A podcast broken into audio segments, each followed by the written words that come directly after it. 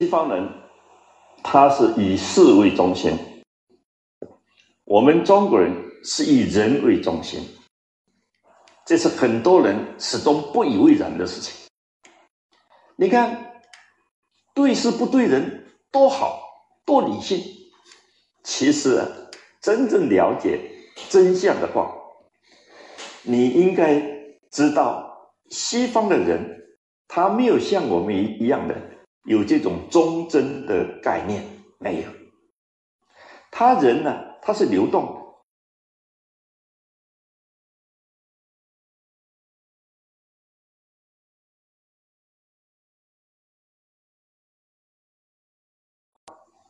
他会觉得很好笑，我对他忠诚干什么？你对这家公司忠实吗？他会觉得我对他忠实干什么？我随时都要离开的。中国人敢这样说吗？哪一个人敢站出来说我不必对老板忠诚，我不必对公司忠诚，我只是对工作忠诚？你试试看，不要唱高调。我们中国自古以来一直到现在，它都是人跟人的关系处好了以后，你才能谈事情怎么做。没有人就没有事。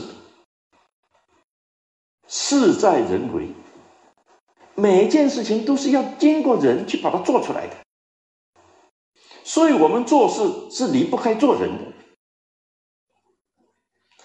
你做事情做得很好，但是做一件事情就得罪一个人，下次做一件事情又得罪一个人。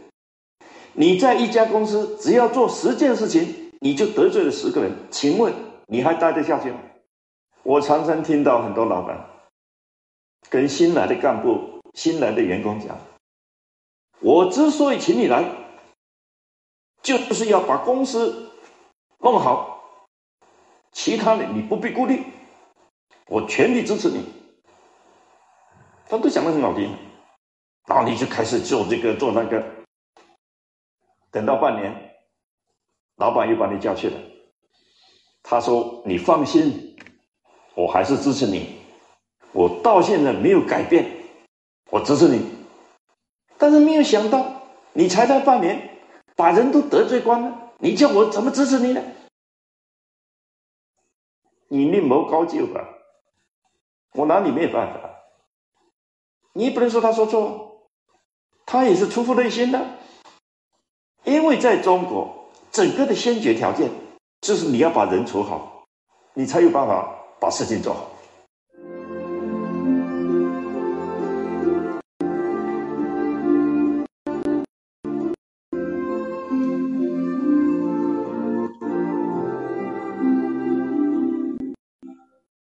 所以整个比卦，它都在讲人跟人之间的关系。